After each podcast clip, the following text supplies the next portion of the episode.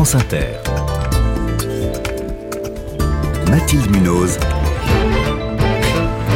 Le 5-7. Il est 6h21, le baccalauréat va encore changer de formule, on l'a appris hier soir. Bonjour Sophie Vénétité. Bonjour. Vous êtes secrétaire générale du SNES FSU, c'est le premier syndicat du secondaire, également professeur de sciences économiques et sociales dans l'Essonne.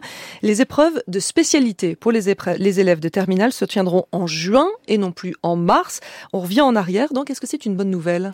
C'est une très bonne nouvelle, euh, à la fois euh, pour les élèves et les professeurs. C'est euh, clairement une avancée à mettre au crédit de tout ce qu'on a fait, la mobilisation, le travail de conviction qu'on a fait aussi auprès de l'opinion publique et notamment des, des parents d'élèves. C'était quoi le problème avec le fait que ces épreuves aient lieu en mars? Elles arrivaient beaucoup trop tôt. Il faut bien se rendre compte qu'avec des épreuves en mars, dès le mois de septembre, on était lancé dans une espèce de course contre la montre pour boucler les programmes au mois de mars. Course contre la montre qui nous mettait beaucoup de pression en tant qu'enseignants, mais qui avait aussi des conséquences sur les élèves et notamment les élèves les plus fragiles. Nous, en tant qu'enseignants, on a vu notamment les élèves les plus fragiles avoir du mal à tenir le rythme, voire même parfois décrocher euh, sur les, les, premiers mois. et c'est terrible. le programme en un peu moins de temps, c'est ça. Et c'est terrible quand vous êtes enseignant, vous voyez vos, vos, élèves les plus fragiles et ils n'y arrivent pas. Et ensuite, au troisième trimestre, on les perdait complètement avec un absentéisme qui a explosé l'année dernière. C'était le cas dans, dans vos classes? Oui, ça a été le cas. Hein, des, euh, des classes de 35 euh, élèves, vous avez plus qu'une dizaine d'élèves euh, quand qui sont là. Qui... Mais quand en juin ou dès la fin des épreuves des bah, dès, la fin, dès la fin des épreuves. C'est tout le troisième trimestre l'année dernière qui a été synonyme de grand vide pour les terminales, mais aussi parfois pour d'autres classes, parce qu'il y avait quand même une ambiance générale à démobilisation dans les dans les lycées.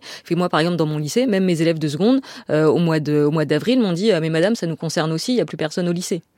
Donc c'est des démobilisations globales. Euh, le problème de ce changement, c'est que ça veut dire que les notes de spécialité euh, ne seront plus dans les dossiers Parcoursup.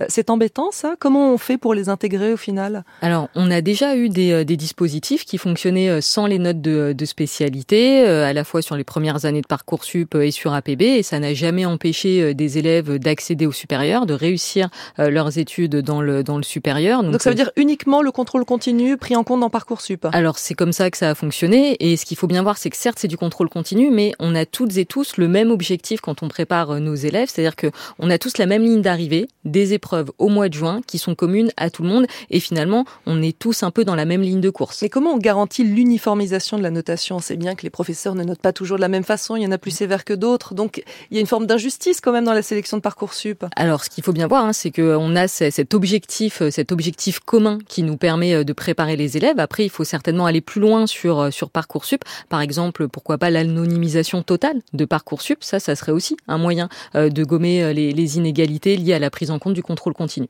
Cette annonce, elle a été faite euh, hier soir hein, par le ministre de l'Éducation, Gabriel Attal.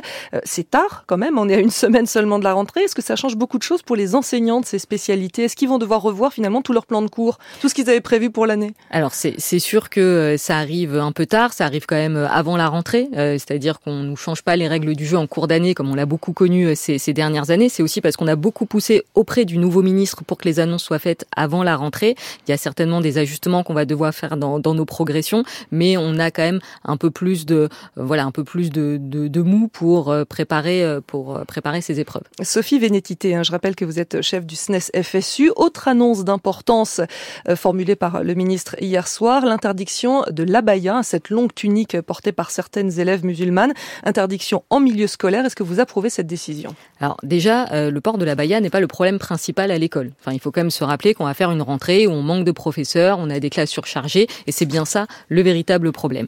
Ensuite, on sera euh, extrêmement attentif à la, la, façon dont la décision euh, de Gabriel Attal va se décliner, puisque nous, ce qu'on voit sur le terrain, c'est que dans 95% des cas, finalement, ces situations se dénouent par le dialogue. Elle il y aurait, au cas par cas, il n'y a pas besoin d'une règle globale Dans le dialogue, et ce qui est très important dans le dialogue, c'est que ça permet d'éviter que ces élèves et ces familles, après, quittent l'école publique et aillent dans le privé confessionnel. Il n'y aurait rien de pire que ça conduise au départ de ces élèves vers le privé confessionnel, parce que là, ça serait une véritable défaite pour l'école de la République. Donc il faut qu'on soit très attentif à ça. Et après, moi, pourtant, je regarde... juste je vous coupe parce qu'il y a quand même des directeurs d'établissement qui réclamaient des consignes claires, qui disaient ne pas savoir trop quoi faire, que mm. c'était euh, c'était compliqué. Là, au moins, c'est clair. Là, c'est clair, et on, on c'est pour ça on va regarder avec beaucoup d'attention les, les précisions qu'il va envoyer au chef d'établissement. On regardera aussi avec beaucoup d'attention le discours qu'il va tenir de manière plus générale euh, sur euh, la question euh, de, de la laïcité et par ailleurs de l'enseignement privé, puisque je rappelle quand même que Emmanuel Macron a très largement favorisé notamment l'enseignement catholique privé l'année dernière quand il a été question de la mixité sociale et que on sera aussi très attentif pour bien voir si ces questions-là sont aussi bien traitées par le nouveau ministre de l'Éducation nationale. Et le port de la Baïa, ça concerne combien de jeunes filles?